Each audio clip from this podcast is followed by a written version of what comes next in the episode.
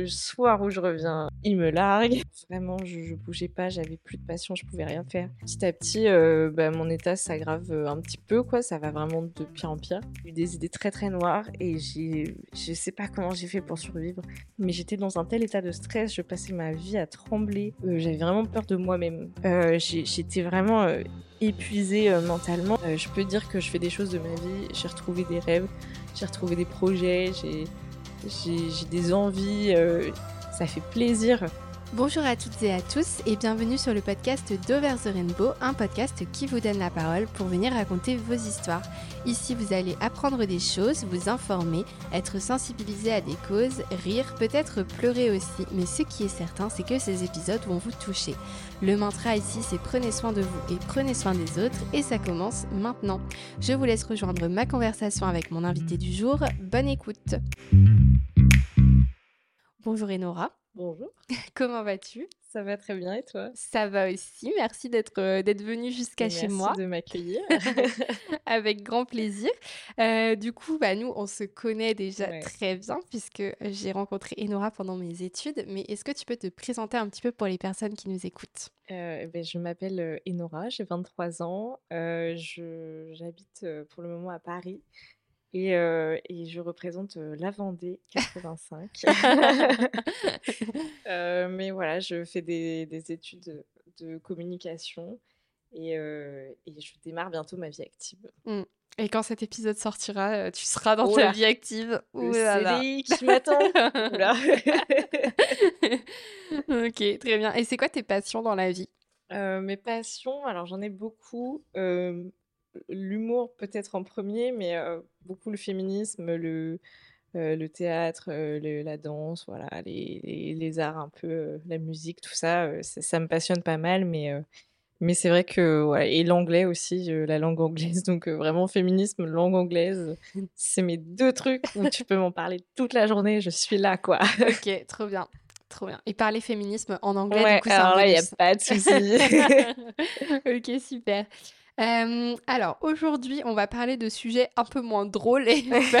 Wouh, trop bien. Donc, nous allons parler de rupture, d'anxiété paralysante et de dépression anxieuse. Donc, c'est des sujets qui sont pas très joyeux, mais c'est important d'en parler pour euh, aider des personnes qui sont confrontées et qui peinent à trouver des témoignages sur le sujet. D'ailleurs, je crois que c'est ce dont toi tu as un peu souffert. Mm, On va en fait. reparler. Donc, merci beaucoup d'être euh, venu jusqu'ici pour me raconter ton histoire mentale. Euh, ton histoire, pardon. je, je lis la ligne d'après. Je reprends. Donc, merci beaucoup d'être venu jusqu'ici pour venir me raconter ton histoire. Peut-être un petit trigger warning avant d'aller plus loin. Cet épisode va parler de santé mentale, d'anxiété, de dépression et de pensée suicidaire. Donc, si ce sont des sujets difficiles pour vous, pensez à vous préserver et surtout prenez soin de vous. Donc, Enora, le déclenchement de toute cette histoire et de tous les troubles euh, dont tu vas nous parler, c'est la rupture. Est-ce que tu peux nous donner un peu de contexte sur euh, la relation amoureuse que tu as vécue et donc euh, la rupture? Ouais, tout à fait. Alors, c'est, vraiment le déclenchement, mais même si c'est un tout, en fait, qui a, fait l'anxiété. Mais voilà, j'étais dans une relation depuis euh, cinq ans. Voilà, je vivais le, parfait amour, comme on dit. En tout cas, moi, moi, je le vivais, en tout cas. Et, euh, et c'était euh, pour moi l'amour de ma vie. Et petit à petit, en fait, je me suis, euh, je me suis un peu enfermée. euh, en fait, euh, c'est-à-dire que j'avais, j'adorais la vie que je menais avec cette personne. Sauf que petit à petit, en fait, j'ai commencé à arrêter d'être d'être extravertie, par exemple, enfin de, de me renfermer petit à petit parce que il y avait beaucoup de choses dans la vie qui me plaisaient plus trop. euh, Mm. euh, Il y avait des amis qui me décevaient, donc j'arrêtais, je coupais les ponts. je j'avais euh, des études qui me plaisaient moyen, alors euh, je m'y mettais vraiment pas à fond, mais la seule chose dans laquelle je me mettais à fond, c'était vraiment cette, euh, cette relation. Euh, donc voilà, pendant cinq ans, je me suis donnée à fond et j'étais persuadée que voilà, on resterait ensemble. Mais peut-être trop, peut-être vraiment Mhm. trop. Je reconnais vraiment ma part de responsabilité là-dedans parce que euh, j'en j'en mettais beaucoup quand même. euh, je, lui- je lui donnais euh, beaucoup de responsabilités. tout, tout, tout mon amour, toute ma vie, je lui demandais de d'être responsable. Donc c'était un peu ça le problème notamment. Ouais. Et puis en fait, petit à petit, euh, je me rendais compte que ouais, je me, je m'isolais, que j'aimais pas trop la ville où j'étais, que petit à petit, dès que j'avais un problème, je pensais à lui tout le temps. Donc je me disais, je sais pas, j'avais mal au au ventre pendant mes règles, je me disais: «Ouais, c'est pas grave, il y a mon copain, OK, je pense à mon copain, ça va me faire du bien». Mmh. Heu, OK, je sais pas, j'avais une engueulade avec une amie, OK, pense à ton copain, ça va ça va bien aller et petit à petit, c'était vraiment tous les matins, tous les soirs, mais pas dans le sens juste, «Hop là, bonne nuit, j'y pense plus». C'était vraiment dans le sens, il y avait que ça qui pouvait me réconforter Mmh.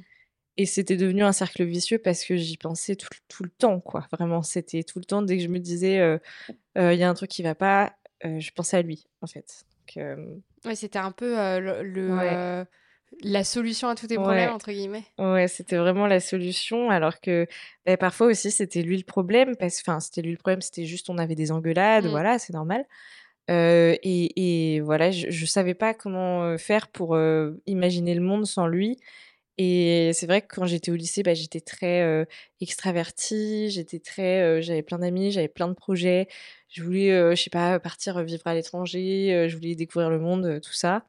Et c'est vrai que le fait d'être dans une relation et le covid aussi, c'est Mmh. vrai que ça a pas aidé, ça m'a vraiment, me fait enfin, je me suis dit «Bon, ça, ça va pas, ça, ça va pas, mes projets, ça va pas.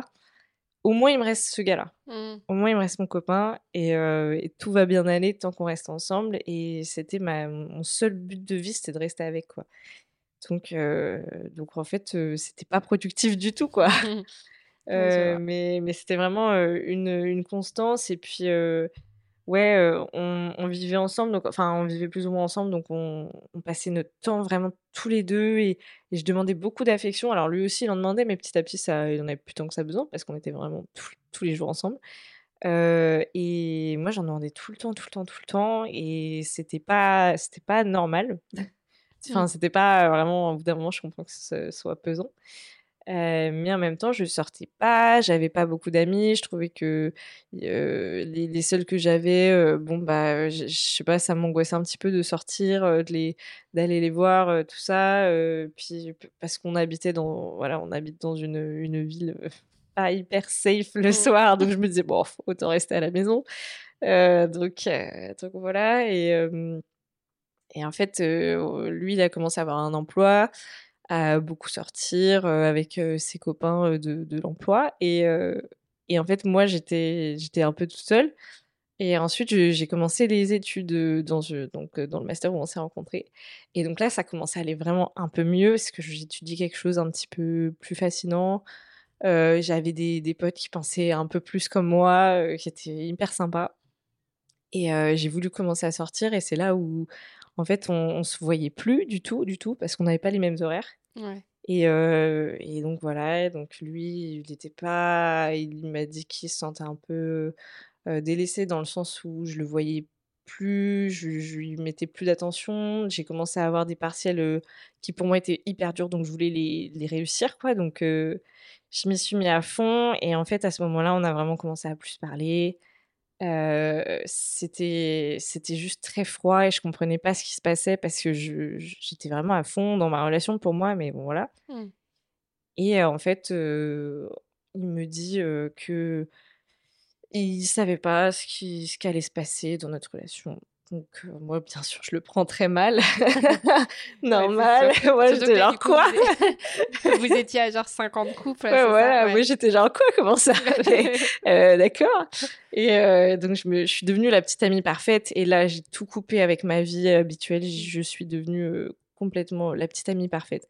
J'en ai fait des tonnes, j'ai arrêté d'être moi-même, en fait, j'étais vraiment, heu je me suis dit: «OK, tu veux de l'attention? Il y a pas de souci, je vais être là pour toi tous les jours de de ma vie s'il y a besoin. Je vais te faire le petit déj au lit, je vais je vais, heu, aller te chercher des fleurs s'il y a besoin». Je je ai créé un escape game dans notre appartement, mais vraiment, j'ai je suis allée hyper loin et heu et en fait, bah, c'était pas ce qu'il fallait faire, enfin, ça ça servait à rien. Ça m'a épuisée plus qu'autre chose, en fait, voilà, lui, il avait, envie de enfin, il était, en gros, lui, il avait envie de, très, très pote avec une autre fille Mmh. et pour laquelle il avait des sentiments et donc moi, j'étais pas d'accord et du coup, voilà, ça s'est un peu mal passé. C'était très, très froid et je suis devenue très jalouse et c'est là, je pense que l'anxiété est devenue, En fait, c'était quelque chose que j'avais de temps en temps et là, c'était devenu extrême. Mmh. C'est-à-dire que je me réveillais, avec, la boule au ventre, je me réveillais de peur. Alors Ouais. si j'étais pas sur une montagne russe quoi, donc vraiment je me réveillais de peur. Je je tout ce que je pouvais faire, c'était me dire: «Bon, bah, je vais fouiller dans son téléphone» et je enfin, on on avait le droit de regarder le téléphone de l'autre, mais bon, c'était voilà, Oui. dans une certaine limite, quoi et moi je disais: «Mais je comprends pas, heu, pourquoi il me cache des trucs?» donc en fait, tout ce que je voulais faire, c'était regarder son téléphone et c'était hyper malsain parce que je trouve ou pas des trucs, je me sentais hyper coupable Mmh. et et je me sentais pas, OK dans ma journée tant que je l'avais pas faite ou tant que je l'avais pas, je lui avais pas, questionné un peu et là, j'étais devenue un flic à ses yeux, quoi. Ouais. C'était, déjà qu'il était pas hyper fan de notre relation, ouais, je vraiment, j'étais pas la meilleure copine et en Mmh. fait, heu, je comprenais pas parce qu'il y avait une part de gaslight, dans le sens, voilà, heu, donc je sais pas si c'est OK le gaslight, Non, je pense que tu peux en expliquer gros, le gaslight, par exemple, vous êtes, devant, un café, vous dites, à votre ami, heu: «Oh regarde le café» et la personne vous dit: «Il y a pas de café, je le vois pas». «Bah Mmh. si, il est devant moi, regarde». «Non, il est pas là». OK. Voilà, donc c'est ça, par exemple et donc moi, j'avais des preuves de ce que j'avançais et il me disait: «Non, Ouais, lui, en c'est pas fait, vrai». il il niait le fait qu'il y avait une autre fille, ouais. c'était donc c'était vraiment un peu difficile parce que je me disais: «Bon, bah, c'est de la tromperie pour moi, c'est de la tromperie émotionnelle. Si Mmh. tu aimes quelqu'un d'autre, heu, pourquoi tu restes avec moi?» et il me disait qu'il m'aimait quand même, mais bon, voilà Ouais. et heu, donc c'était vraiment très, très dur. Je le voyais vraiment comme de la tromperie et j'avais des amis qui prenaient position et c'était vraiment dur de voir ça aussi. Parce qu'ils me disaient: «Bah non, c'est pas de la tromperie».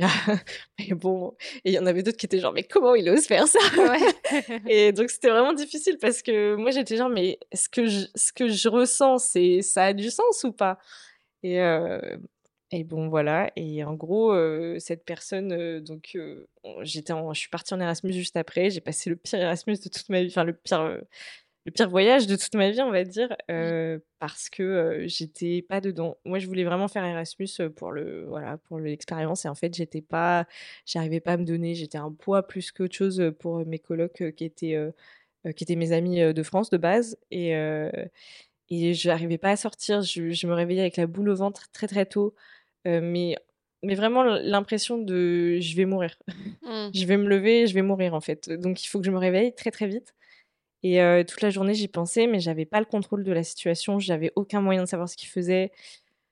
Bon, il a fait des trucs du coup qui sont pas, qui m'ont pas aidée, heu, non plus, à lui faire confiance, mais petit à petit, ça s'est, on va dire, arrangé, jusqu'à ce que je lui dise, «Je reviens, en fait, je vais revenir pour les vacances» et et en fait, on se parlait plus pendant 2 semaines, avant les vacances et ça m'a fait une anxiété, mais c'est pas possible parce que vraiment je j'avais l'habitude de lui parler H24 avec cette personne. Vraiment, on se c'est c'est voilà, c'est je pensais que c'était l'amour de ma vie et du jour au lendemain, bah, on se parle plus et moi je Mmh. dis: «Bon, bah, j'ai pas aimé, heu, la période où on s'est pas parlé» et en gros, il m'a dit que lui, ça lui faisait ni chaud ni froid. Donc heu, Là, petit c'est peu crève-cœur là, ouais, la douche froide, petit. Heu je me suis dit: «Bon, bah, super, fais?» mais encore une fois, là, je ramais, je ramais alors que lui, il avait sauté du canot, quoi. Mmh. C'était, heu et mmh, donc heu, je reviens pour les vacances. Et et en fait, je voyais une, une psy à ce moment-là, pour autre chose, mais je la voyais, de temps en temps, quoi. Et bon, elle m'aidait pas vraiment, mais voilà. Et en gros, je lui ai dit, «Ouais, je comprends pas, j'avais plein de problèmes pendant 3 mois là et là, tout va bien. Vraiment, je me sens super bien, j'ai l'impression que j'ai aucun problème». Elle me fait: «Ouh là, j'ai très peur pour vous, je vois que vous faites de la dissociation, où en gros, ouais, c'est comme si ta tête, elle avait tellement peur, elle avait tellement eu trop de stress qu'elle, shut down comme on dit, elle, elle s'arrête, elle s'éteint Mmh. et elle se dit, "Non mais tout va bien, il y a pas de problème, je vois pas où est le Ouais, le problème". déni, quoi.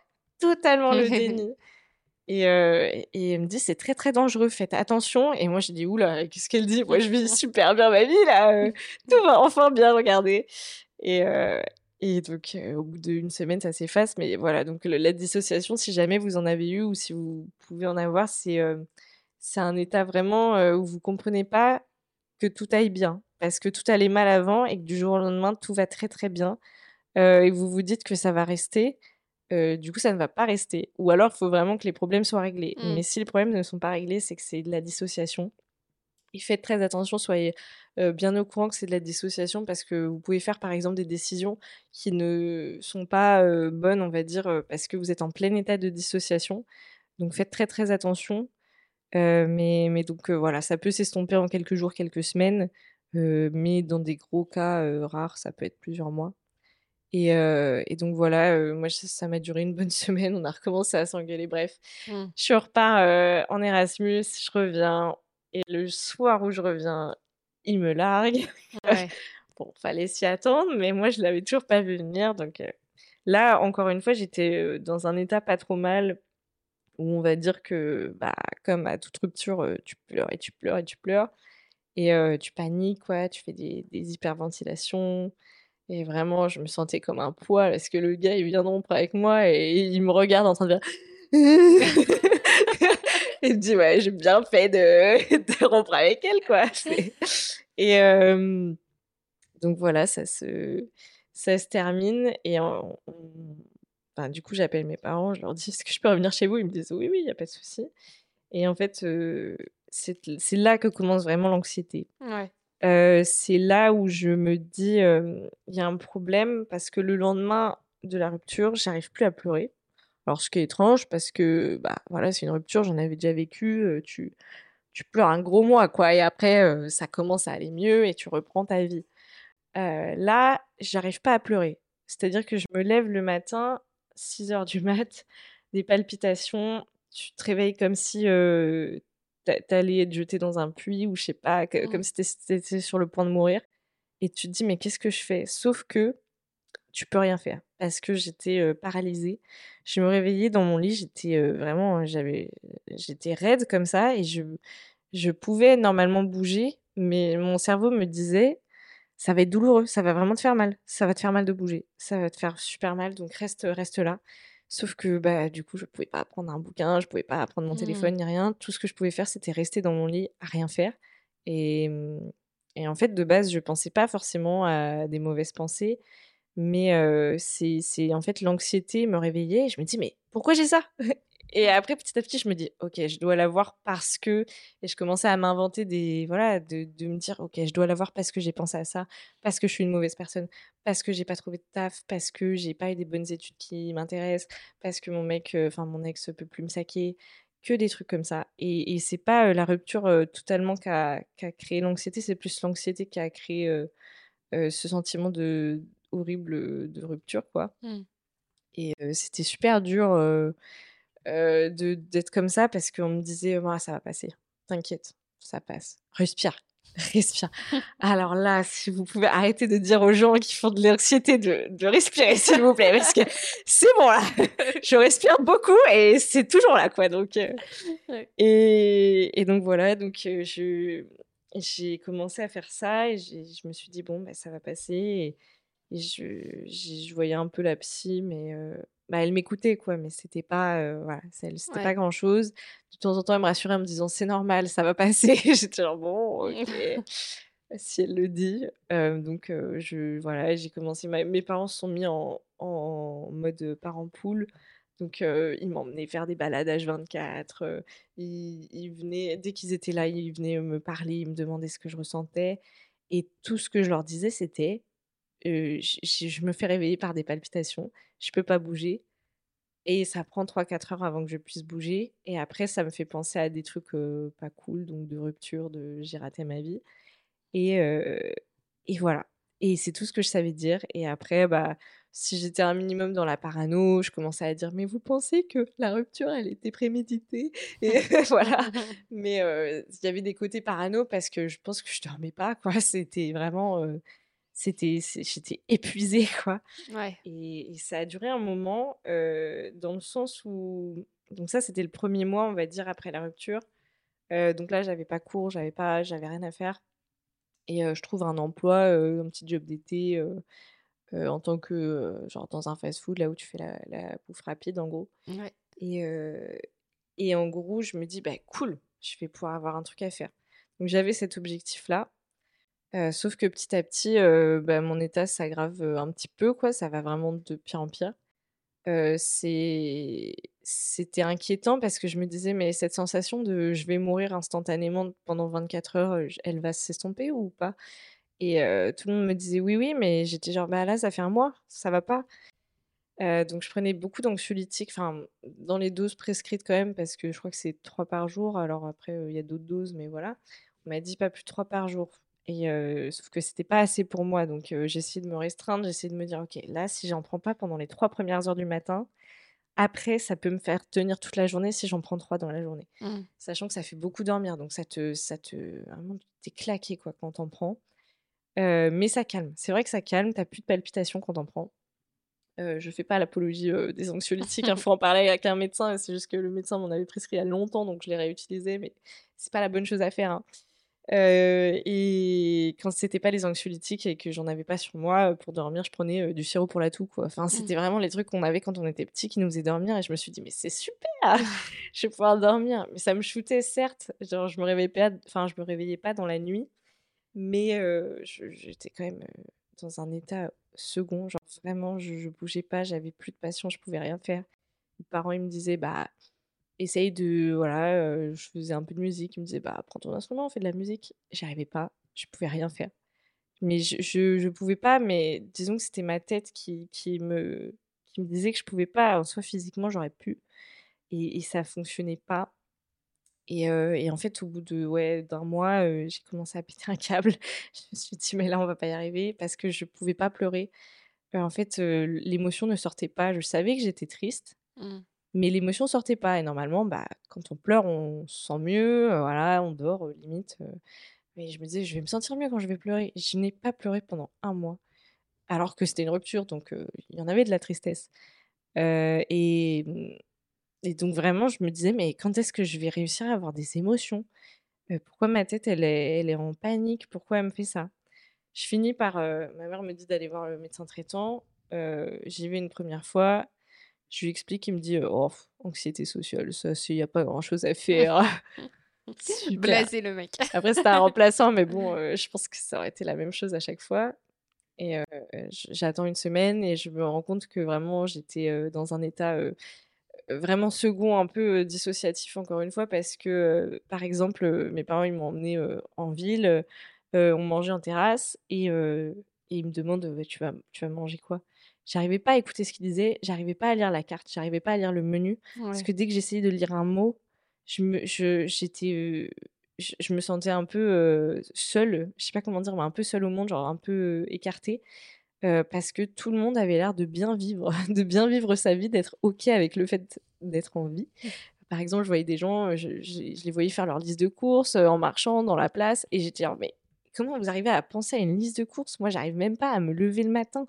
C'est tellement, différent. Comment je vais faire pour retourner à cet état, de, je peux marcher dans la rue sans sans y penser? Et et et je je pouvais même pas, genre j'ai demandé à mes parents de de choisir pour moi parce que vraiment je je savais pas Mmh. et je reviens voir le médecin, c'était encore un remplaçant, un autre et là il me fait: «Ah là, je sais pas quoi vous dire, hein, si c'est pas de l'anxiété sociale, bon, on peut tenter les antidépresseurs». Moi je OK, je dis: «Heu, tentons parce que vraiment j'en peux plus». Il me dit: «Heu, il y a 10 jours de il y a 10 jours à peu près pour se pour s'y faire.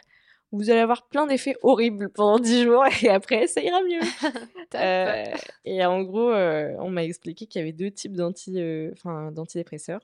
Donc il y a ceux qui te réveillent et ceux qui te font dormir en gros, enfin qui réveillent l'esprit, qui te font dormir l'esprit et donc moi on m'a donné ceux qui font, «dormir» entre guillemets l'esprit et et entre-temps, heu, je vais voir la psy, heu, qui là me dit, heu: «Comment ça vous êtes sous antidépresseurs?» et elle regarde mes yeux et j'avais les yeux très, j'avais la pupille, hyper, noire, hyper écartée Ouais.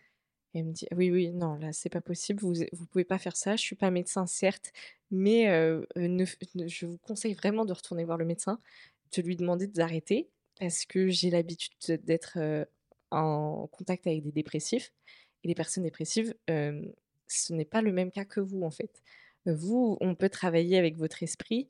Les personnes dépressives, justement, on leur donne des an des antidépresseurs pour pouvoir travailler un peu mieux avec elles parce qu'elles sont complètement, leur leur cerveau est endormi, on va dire» et elle me dit: «Là, le seul truc qu'on va faire, c'est on vous endormir un peu la tête et on va rien pouvoir travailler ensemble». Mmh. Donc Et le problème aussi, c'était que les antidépresseurs me c'était un narcoleptique. Vraiment, c'était je pouvais m'endormir à des endroits improbables, hyper dangereux, genre la gare, heu, SNCF où je me dis j'aurais pu me faire piquer mon portefeuille et tout.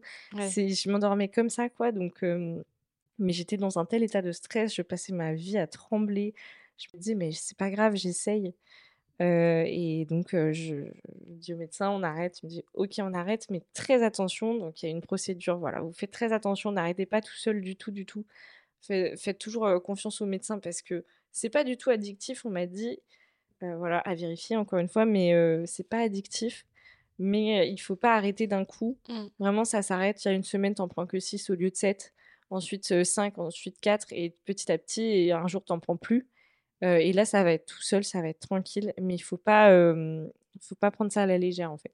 Mais si vous avez peur de vous soigner, voilà, parlez-en au médecin et n'hésitez pas à à à chercher de l'aide parce qu'il y a aussi des médecins, ils attendent de voir ce que vous devenez avant de vous donner des des médicaments, heu, qui pourraient vous convenir, quoi. Mmh. Donc heu, donc voilà. Donc moi, ça n'allait toujours pas. Ouais. Je commence à travailler, donc dans mon job, je prenais la voiture, ça n'allait pas quand je me levais, mais je sais pas comment ça se fait. Heu, j'arrivais à me lever quand même, mais j'avais l'impression que ma ma tête, elle était toujours dans mon lit, quoi, que ma tête était dans mon lit, mais mon corps bougeait, Mmh. se préparait. Heu, je prenais la voiture et là, miracle, j'arrive, heu, à l'endroit où je travaille. C'est, du 50 heures semaine, vraiment, je travaillais énormément.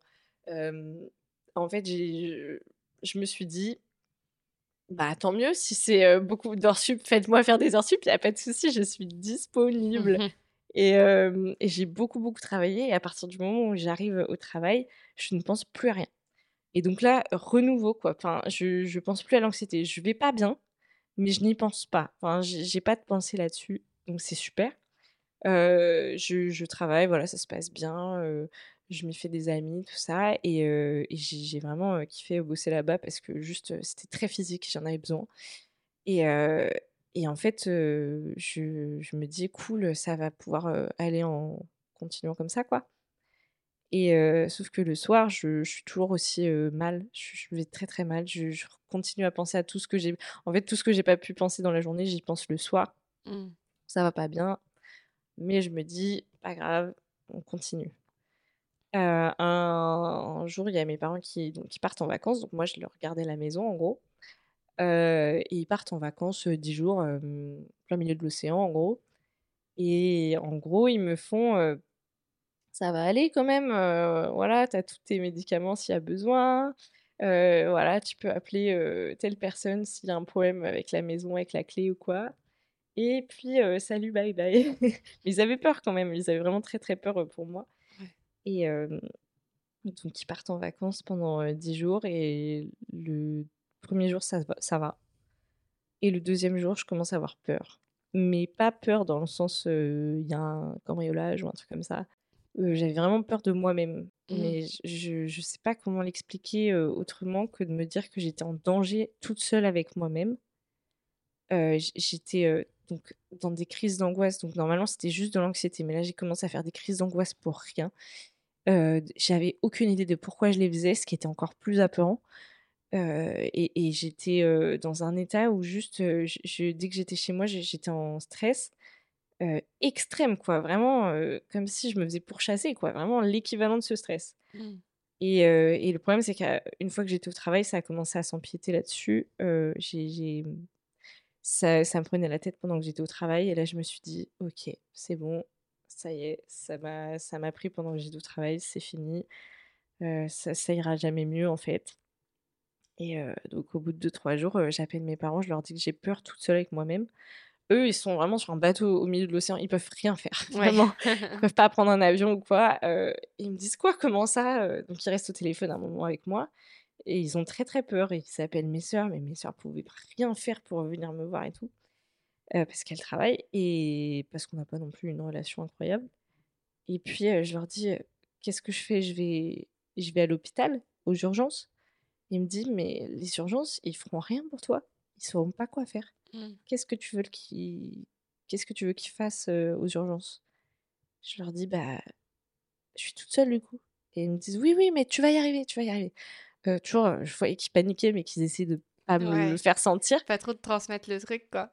Et en fait, quand ils m'ont dit que les urgences pouvaient rien pour moi, je pense que c'était le c'était vraiment le le le dernier recours, en fait, que mmh. j'avais. Je me disais: «Au pire, il y a les urgences», sachant que je déteste les hôpitaux. Donc vraiment, c'était que voilà, il y avait un je me suis dit: «Bon, il y a ça, quoi». Et le fait d'entendre qu'est-ce que tu veux qu'il te fasse Moi, j'avais plus de psy parce que je faisais des horaires pas possibles, donc j'avais pas le temps de voir la psy. J'étais vraiment épuisée mentalement. Tout ce que je savais, c'était que je dormais pas depuis trois mois. c'était du faux sommeil, quoi. Je me l'imposais avec des médicaments. Et, et je dormais pas, j'étais stressée, je devenais de plus en plus parano parce que je dormais pas, mais de la paranoïa, genre Vraiment, tu penses qu'il a prémédité, qu'il a voulu me tromper parce que j'avais fait ça il y a huit mois? Non, allez, mmh. c'est bon. Et, et, j'étais impossible. J'avais quelques amis avec qui je parlais, ils n'en pouvaient plus de m'entendre dire les mêmes choses. Parce que tout ce que je pouvais dire, c'était voilà comment je me sens, je peux pas bouger, j'ai ça, j'ai ça, j'ai ça. Et j'en ai marre que vous me dites de respirer. Et ils me disent, bah, on sait pas quoi faire. il y en a qui, qui ont vraiment qui pété un câble, quoi. Je pense qu'ils sont pas restés trop longtemps. Il y en a d'autres qui sont restés, mais voilà, je me suis dit, bon, pour leur, pour leur bonheur, je vais, je vais me barrer un peu parce que, enfin, je vais m'éloigner parce que mmh. les pauvres. et donc ça n'allait vraiment, vraiment pas. Et c'est à partir de ce moment-là, quand j'ai su que, que mes parents m'avaient dit que les urgences ne feraient rien pour moi, que je me suis dit, bon, bah, il y a plus de il y a plus d'issue là, ça fait ça fait trois mois que je suis comme ça. Ça s'arrangera pas. On m'avait dit qu'au bout de quelques semaines, ça s'arrangerait. Ça s'arrange pas du tout, ça s'empire. Je suis toute seule dans là, en gros, en septembre, je je me je revivais seule à Nantes, quoi, donc j'étais, j'étais censée être seule dans un mois et je me suis dit: «Dans un mois, ça veut dire que je vais être dans un état encore pire». Mmh. Et je me suis vraiment là, c'est que j'ai commencé à avoir, bah, des des pensées très, très noires, très, train de me dire, bah, ce serait pas plus mal que je sois pas là, quoi. Ouais, et tu voyais pas du tout d'issue, quoi. C'était vraiment, je, comprenais ce qui m'arrivait et je le comprenais pas en même temps. Parce que je me disais, bon, bah, c'est pas grave. D'habitude, il y a toujours une issue, ouais, il y a, y a, toujours une solution. Et, et le fait qu'il n'y ait pas de solution, même si je suis pas particulièrement, comment dire, suicidaire de base, là, je souffrais vraiment beaucoup, beaucoup mentalement. C'était super dur de, vivre avec ça au quotidien et de pas le voir descendre. C'était vraiment juste en constante augmentation, ce stress. Et ouais, j'ai eu des idées très, très noires et je sais pas comment j'ai fait pour survivre. J'ai un peu un, un trou noir à ce moment-là parce que je me souviens avoir appelé mes parents, avoir eu ces idées-là et dix jours après, ils reviennent. Je sais pas trop ce qui s'est passé je pense que voilà, j'ai fait mon quotidien habituel, mais je, je sais pas, je sais pas du tout. J'ai vraiment un trou. Donc, je pense que voilà, il s'est pas passé grand chose, mais c'était c'était sûr dans ma tête que j'allais pas rester là. Mmh. J'attendais que mes parents revenaient, je leur en parlais on prenait une décision. Enfin, je sais pas comme s'ils allaient avoir un pouvoir de décision, genre non, non, tu vas vivre. Mmh, mais, euh, euh, dans le sens où, euh, voilà, c'était sûr. Je, je pouvais plus vivre avec, ça allait me durer des années. pendant ce temps-là, moi, je voyais aussi un peu. J'avais des retours de quelques potes qui me disaient Ah, mais ton ex, il va super bien. il va très, très bien. oh là là, il t'a oublié il y a longtemps, ma pauvre. Donc, c'était un peu bon, ok, ça n'arrange pas. Et donc, parce qu'à ce moment-là, on se parlait un petit peu avec mon ex, mais c'était vraiment tout, dans tous ces messages, il pouvait pas me saquer, quoi. Ça, tu sentais qu'il était énervé de me parler, donc mmh. j'étais genre, ça n'arrange rien. Donc, oui, d'ailleurs, si vous êtes dans le même cas, arrêtez de parler à votre ex, ce serait toujours beaucoup mieux. Mais j'étais au courant que je ne pourrais pas apprendre, je voulais ne pas avoir de regrets. Donc, je voulais tout essayer. Je me suis dit, bon, bah, je m'en fous. Tout le monde me dit de ne pas parler à mon ex, sauf que moi, je ressens le besoin de lui parler deux secondes encore. Et puis, quand on se sera engueulé, là, j'aurai plus le besoin de lui parler. Donc, on va faire comme ça. Et euh, ce qui est horrible, parce que du coup, je lui ai imposé de qu'on s'engueule avec lui. Mais euh, je voulais faire ses erreurs. Je le savais qu'il fallait pas les faire, mais je voulais les faire parce que j'aurais jamais appris sinon. Donc, c'est une école comme une autre. Hein. Je ne sais pas si je peux vous la conseiller. Euh, et, je, m'en suis plus ou moins sortie quand mes parents ont compris qu'il fallait être H24 avec moi sauf éventuellement quand je dormais, quoi. Mais donc j'avais besoin de constante attention, un bébé, quoi. Mmh. Et mais c'est ils ont compris assez tard, en fait, que j'avais ces idées-là parce qu'ils pensaient pas que c'en était à ce point-là. Mais ils voyaient mon état quand même tous les jours. Et bref, ça ça ça passe, mais ça ne s'arrange pas.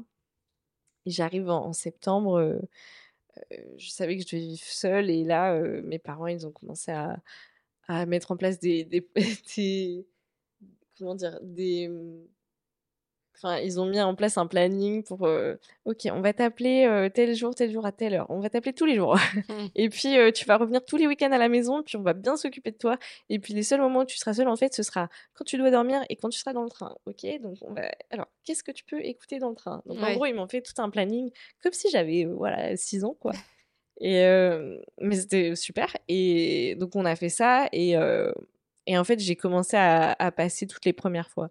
Donc en fait, ce que je dis par là, c'est que ce qui est difficile avec, les ruptures ou juste un un changement de vie radical, c'est de recommencer, toutes les premières fois toute seule et je sais pas, la première fois que tu vas au supermarché, la première fois que tu dors seule. Bon, moi, c'était pas trop un problème, mais la première fois, que tu prends le train seule, la première fois que tu vas dans cet endroit seule. Alors, c'est difficile aussi parce qu'en 5 ans, on avait fait beaucoup d'endroits, donc Ouais, j'ai c'est dû clair. tous les faire, quoi. Mmh. C'était mais c'était très, très dur à passer. J'avais beaucoup d'anxiété quand je le faisais, mais en fait, je me suis rendu compte que la deuxième fois, c'était un peu moins anxiogène. Mmh. La troisième fois, c'était moins anxiogène, de moins en moins anxiogène et en fait, voilà. Donc si jamais vous avez, de l'anxiété extrême à refaire quelque chose, sachez que c'est la première fois et la deuxième fois, ça ira un peu mieux, la troisième fois un peu mieux et et voilà. C'est c'est pas c'est juste la première fois qui est difficile à surmonter, mais heu, en soi, ça va aller mieux. Et puis, il y a des endroits que je commence à avoir moins de problèmes, la gare, les trucs comme ça sont moins anxiogènes pour moi et en fait, à ce moment-là, c'était vraiment, peut-être au bout de 4 mois d'anxiété extrême paralysante, j'ai commencé à me lever le matin.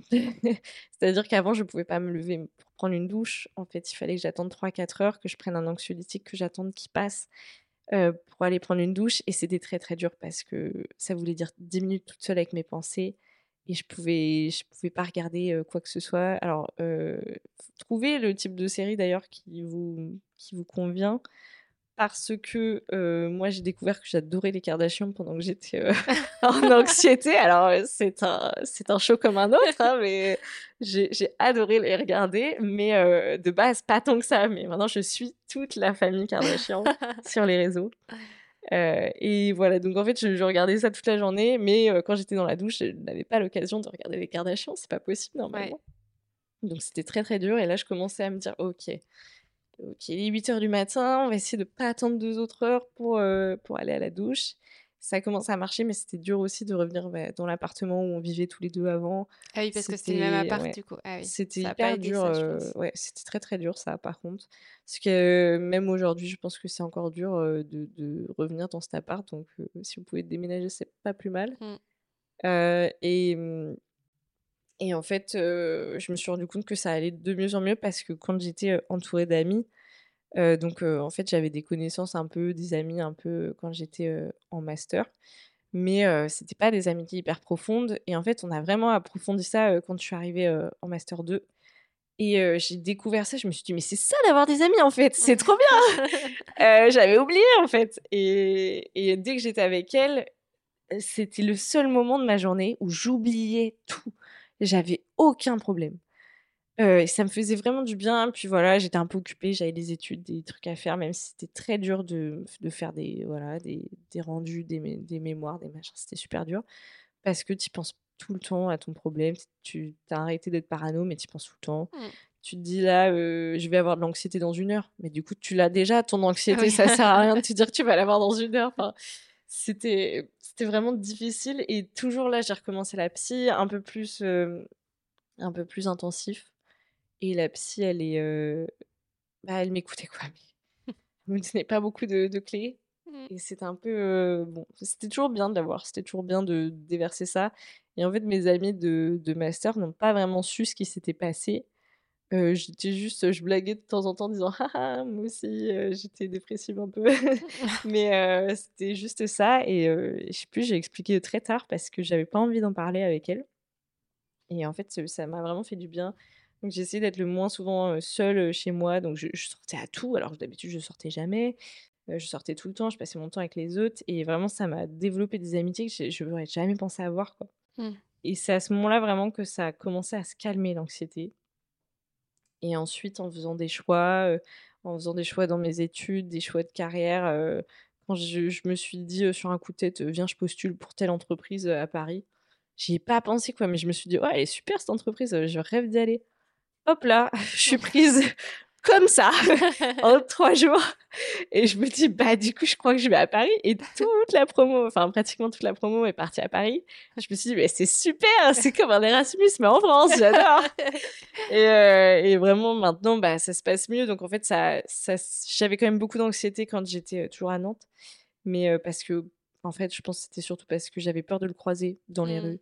J'avais très, très peur de le croiser, de le de voir qu'il allait bien. En fait, c'était Ouais. super dur parce que, beh, moi, je suis partie dans une dans une sorte de dépression anxieuse, quoi et heu et en fait, heu, voilà, quand je suis partie à Paris, tout s'est allé vraiment mieux. Il y a eu un un une sorte de choc où j'ai plus du tout eu d'anxiété, où j'ai plus du tout pensé à lui, où je peux dire aujourd'hui que je suis passée un peu à autre chose. Alors voilà, je suis pas non plus à dater, heu, 40 mecs, mais heu mais heu, je suis passée à autre chose dans le sens où j'ai plus d'anxiété. Et la psy, je pense que c'est hyper important aussi d'en faire, même si je dis qu'elle était pas utile. C'est mieux que de le dire, de de déverser tout son sac toute la journée à ses potes ou à sa famille parce qu'ils peuvent nous aider, mais que dans une certaine mesure Mmh. et en fait, la psy, il y a plein de manières de faire et c'est aussi elle qui m'a dit que c'était, de l'anxiété dépressive ou une dépression anxieuse. Et en fait, la différence, entre une dépression et de l'anxiété, enfin une dépression anxieuse et de la dépression en fait, c'est, en fait la dépression, vous savez, on a toujours les clichés de, bah, on est, cloué dans son lit, les rideaux fermés, et puis, on mange mal, on fait pas la vaisselle et voilà, on fait ça tous les jours de notre vie, on est dépressif. Heu, c'est pas toujours ça déjà et et puis surtout l'anxiété dépressive, certes, on a les mêmes symptômes, mais en fait, les causes ne sont pas les mêmes. En fait, on a ces symptômes-là parce qu'on est dans un état d'anxiété, de stress qui nous qui nous font, mal fonctionner, physiquement, quoi. Mmh. Du coup, ouais, on n'arrive pas à faire la vaisselle, ouais, on est tout le temps dans le lit, on peut rien faire d'autre. Mais mais en fait, la dépression, ça vient d'un mal-être qui est plus profond, c'est une maladie aussi. Heu, qui je saurais pas très bien vous dire, mais ça vient d'autre chose et il y a un manque d'émotions, un manque de sentiments, alors que moi j'ai trop d'émotions dans ce cas-là. J'ai eu beaucoup trop, de d'émotions négatives et et ça s'est pas ça pouvait se calmer qu'en agissant, on va dire, Mmh. avec des guillemets, comme, le cliché d'un dépressif. Donc c'est pas la même chose et ça se traite pas du tout pareil parce que voya voilà les les antidépresseurs, heu, c'est pas fait pour ça. C'est pour les vrais dépressifs et donc là, heu, c'est des manières de soigner qui peuvent être que psychologiques donc certes les anxiolytiques aident mais il faut que vous soyez, hem, suivis vraiment, vraiment si vous ressentez de l'anxiété un peu un peu extrême. Il y a un spectre, extrême, vraiment je je pourrais pas vous dire, combien il y a de il y a de types d'anxiété, mais si vous en ressentez, c'est toujours bien d'en voir un et il y a plein de types de de psychologues aussi, heu, il y a des enfin et de psychiatres, de Mmh. de de thérapeutes, en fait. Et alors certes, moi ça m'a ça m'a aidée juste parce que je pouvais parler, elle m'écoutait et elle me rassurait, globalement. Mais il y a aussi des thérapies, je pense que je l'aurais fait si ça avait duré, peut-être 3 mois de plus, comme l'EMDR, par exemple. Donc ça, c'est, heu, je saurais pas vous dire, EMDR ce que ça veut dire, mais heu, c'est une thérapie qui, est pour les, grands traumatisés, par exemple de guerre de base, où en fait on leur fait des mouvements oculaires, parce qu'en gros, vous avez pas enregistré, ce qui s'est passé, pendant le trauma, donc vous le revivez, vous le revivez, vous le revivez.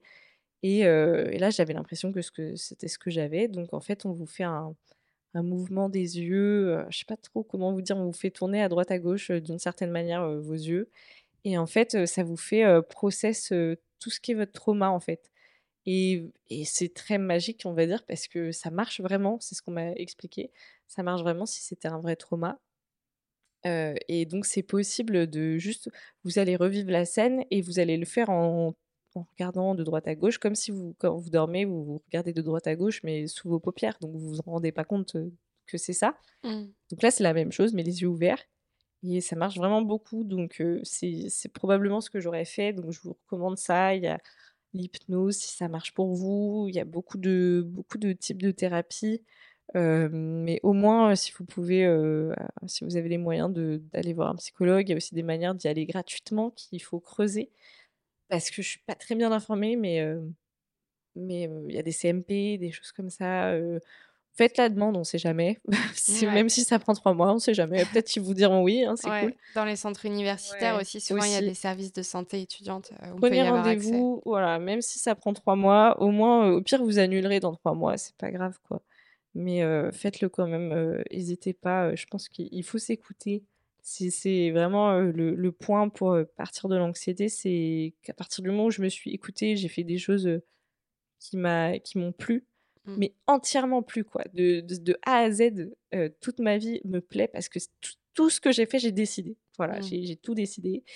Et ça m'a fait plaisir parce que je me suis dit, bon, là, c'est bon. je peux dire que je fais des choses de ma vie. J'ai retrouvé des rêves, j'ai retrouvé des projets, j'ai j'ai des envies.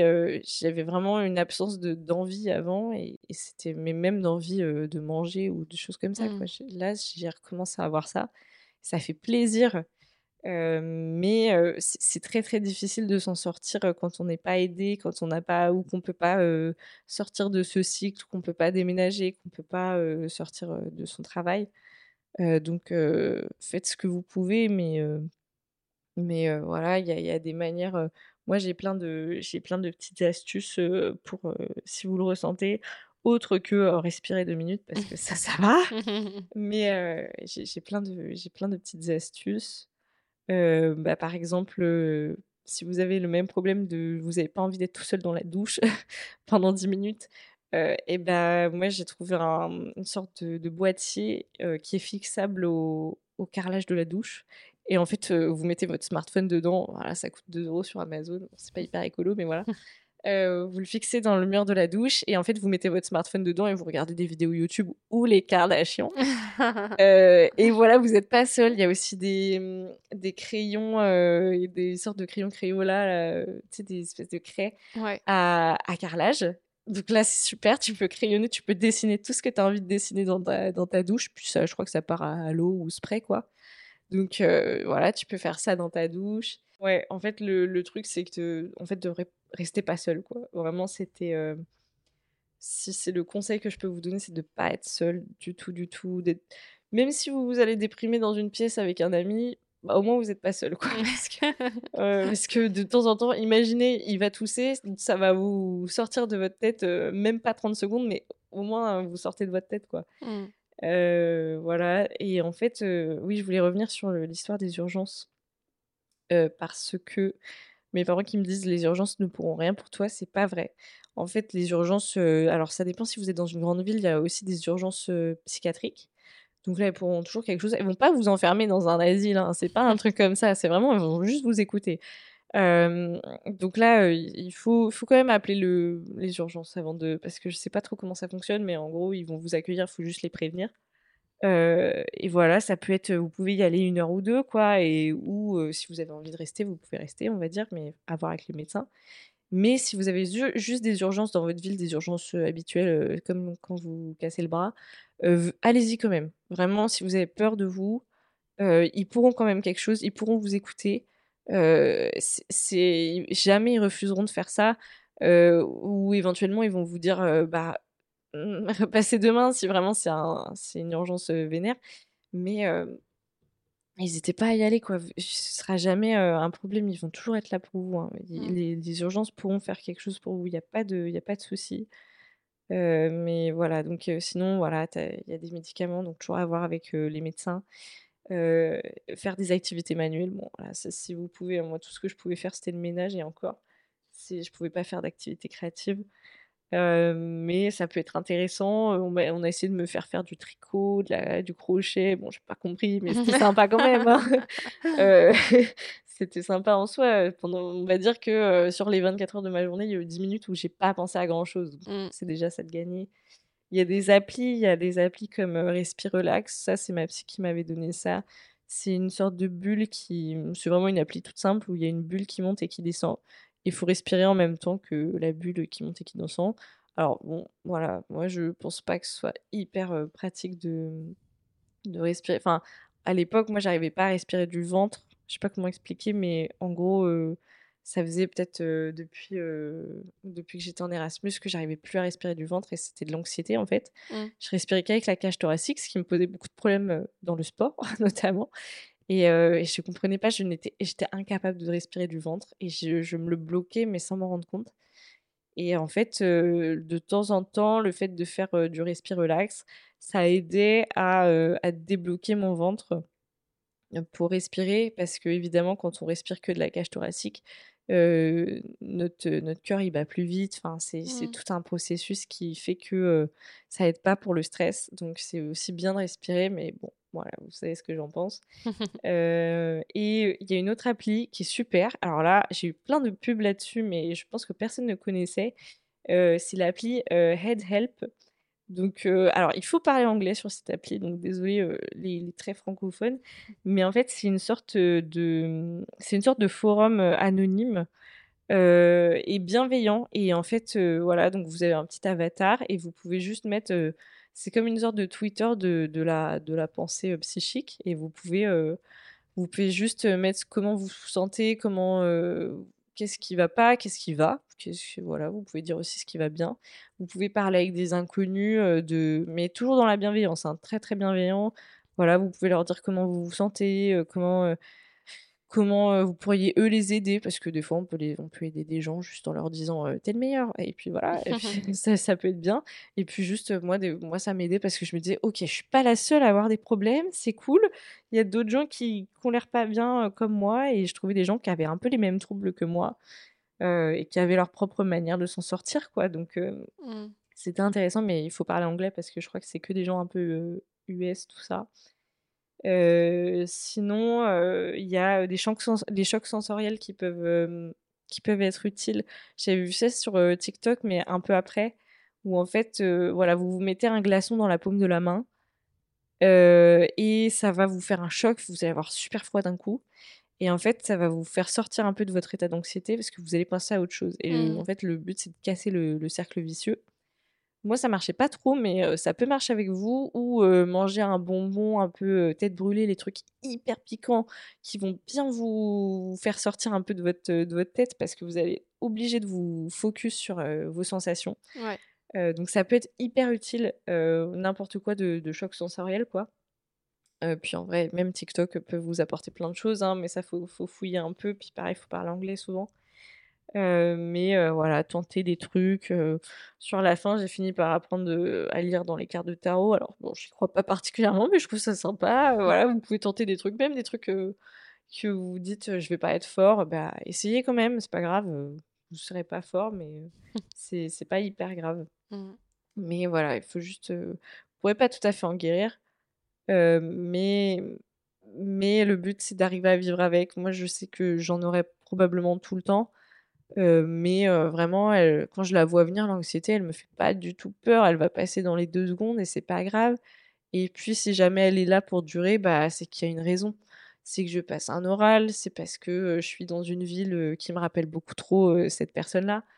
Donc donc heu, voilà, le mieux c'est de de partir de cette situation dès que c'est possible. Mmh. Donc voilà, c'est aussi ça, mais hem, mais voilà, baladez-vous, faites des choses.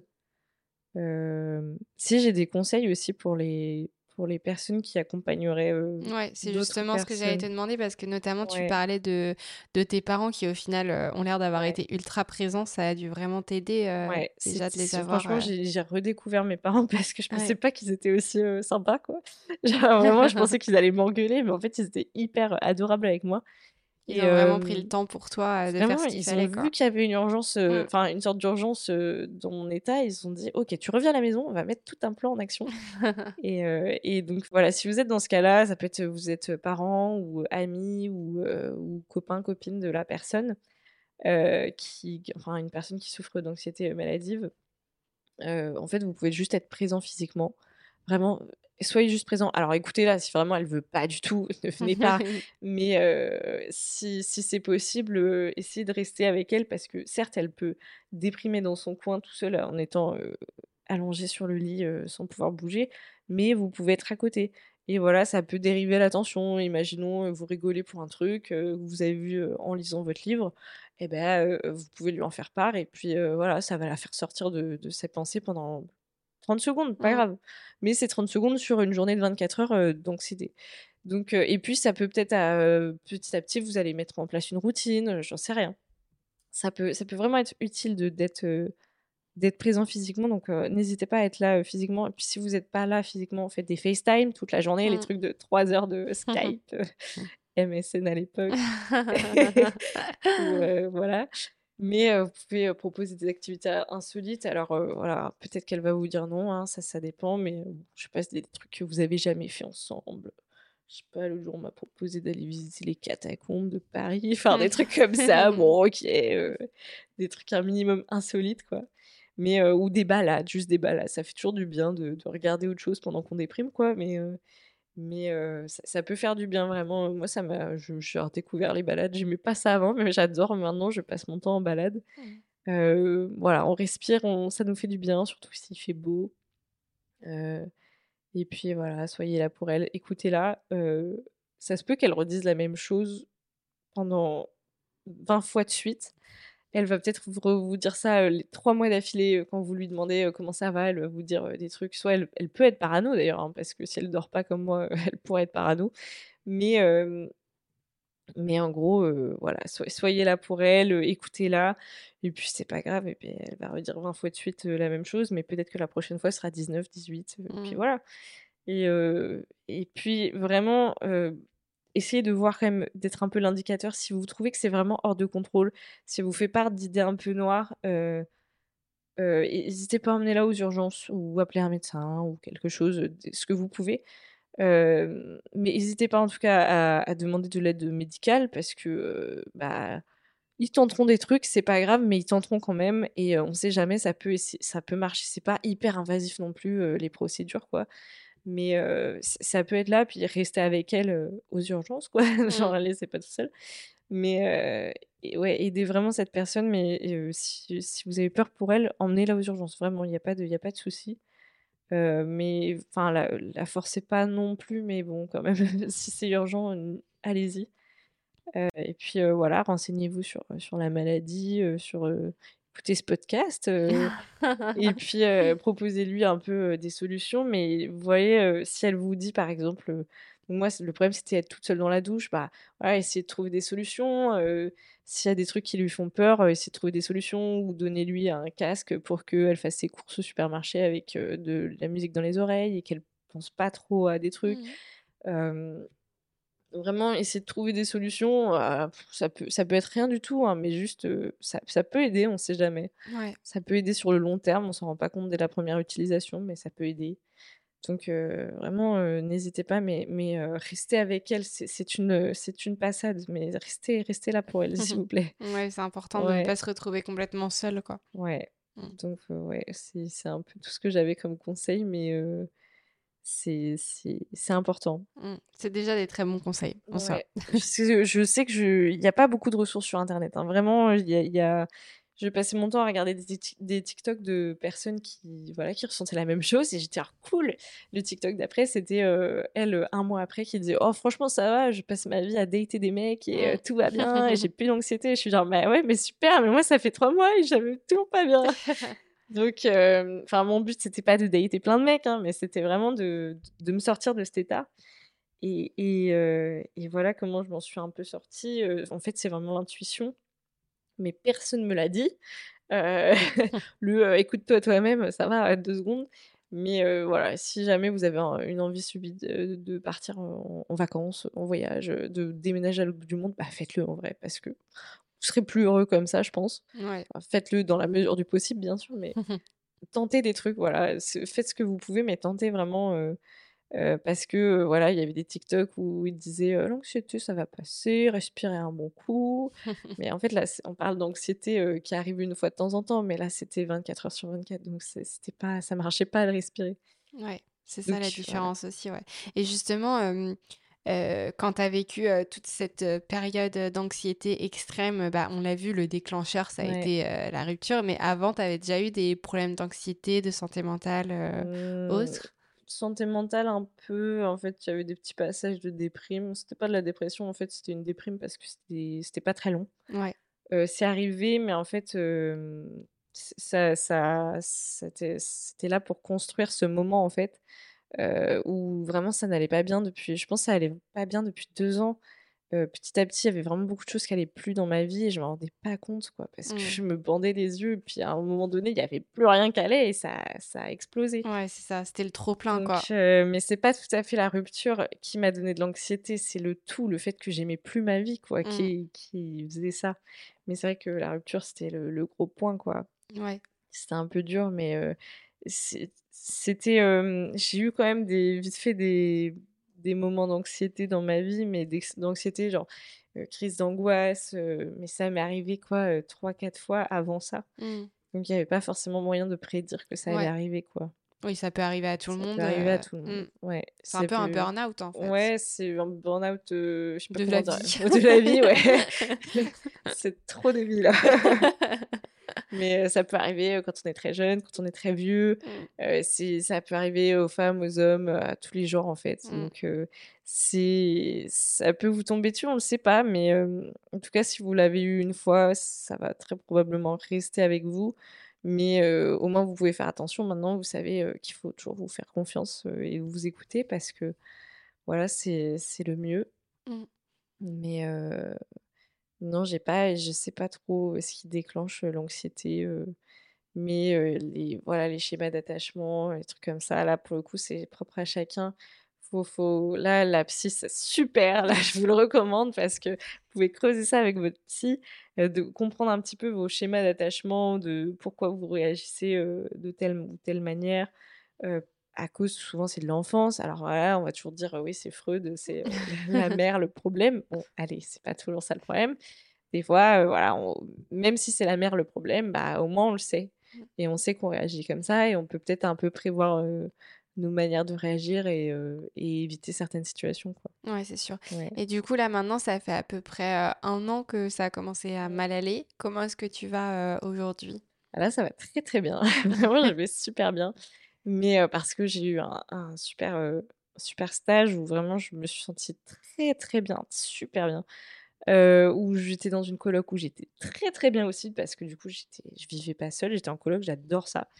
Et j'étais avec mes amis et et j'ai passé mon temps à à découvrir des choses. Bon voilà, aussi Paris, c'est ça qui est cool, c'est qu'il y a plein de choses à faire alors qu'en fait, je me rendais compte qu'à Nantes, il y avait rien à faire. Mmh. Donc voilà, je sors, beaucoup, beaucoup. Heu, je fais beaucoup de choses, je j'enchaîne un peu dans ma vie professionnelle et finalement, moi qui pensais que j'aimais pas, le monde du travail, bah, en fait si, j'aime bien ça, c'est juste que j'avais pas eu les bonnes expériences, quoi. Et donc là, je je suis un peu dans une, un moment de ma vie où ça monte, niveau carrière et je suis très heureuse de ça et je deviens je deviens un peu une, une working woman, c'est et ouais, une businesswoman, ouais Ouais. et mais oui, ça va très, très bien. Heu, j'ai arrêté de vouloir absolument être en couple, pour, aller mieux. Ça peut forcément avoir des effets positifs, mais si on veut vraiment être en couple, ça va pas arriver, enfin, c'est pas la bonne chose à faire. Et je sais aussi que j'ai des schémas d'attachement qu'il faudrait que je travaille, donc là, je vois plus de psy, mais il faudrait que j'en revoie une, Mmh. Heu, ou un, mais c'est c'est, j'aimerais bien travailler avant de faire quoi que ce soit, donc en fait, là, je vis ma vie professionnelle et amicale en 1er Mmh. et le reste, j'en ai rien à faire, quoi, c'est et je suis très contente de ça parce que je vis, avec mon intuition et c'est mon intuition qui me dit: «Ouh là, ça, je le sens pas» et beh, j'y vais pas et je me sens très, très bien de pas y être allée. Voilà, Mmh. je je suis très contente, écoutez-vous vraiment. Trop bien, bah, Mmh. merci et c'est quoi du coup tes tes projets et tes envies, heu, actuellement pour plus tard? Toi qui as eu tant de mal, Oh là. tout un moment à te projeter, heu, Bah, là en maintenant fait, que ça va mieux, ouais, c'est comment? j'avais beaucoup, tendance à me projeter, mais dans le très long terme, en me disant: Ouais. «Ouais, les maisons, les enfants, tout ça». Mais là, je me projette pas tant que ça, je vais rester à Paris, je pense rester à Paris parce que c'est une ville où je ne fais pas d'anxiété. Donc voilà, je sais que Nantes, c'est vecteur d'anxiété parce que j'aime plus. Oui, c'est associé à trop de choses négatives. J'ai tout donné à cette ville. je n'en peux plus, elle me le rend pas. J'ai très très peur de, de, retomber sur des gens que j'aime pas ou ben, mon mmh. ex ou voilà, ou juste ça craint quoi. Ouais. Il n'y a rien à y faire, donc je vais rester à Paris, je vais essayer de continuer niveau carrière, d'enchaîner les, les, stages ou les jobs et les CDI potentiellement. Et, et de continuer mes amitiés. Mais j'ai pas de plan plus que voilà, vivre en coloc pendant genre 10 ans à Paris et puis après on verra bien. Ouais, c'est déjà très pas bien. d'autres plans. c'est déjà un, plan en soi. Techniquement. Euh, ok, bon, bah, trop bien. Bah, merci beaucoup. Merci à euh, toi. je pense que tu as transmis euh, vraiment toutes les informations que tu avais à J'espère que c'était clair. C'était très clair. Franchement, je n'ai rien eu à faire. je voulais vraiment que ce soit clair parce que j'ai pas eu de ressources quand j'y étais, donc j'espère que vous aurez les ressources. Oui, franchement, non, c'était très bien, c'était très intéressant et, et je pense que ça va être utile parce que c'est vraiment des sujets dont on n'entend pas trop parler. déjà, le sujet de la rupture, même si encore une fois, là, c'était pas le, centre du truc, mais ça a contribué au fait que ça n'aille pas.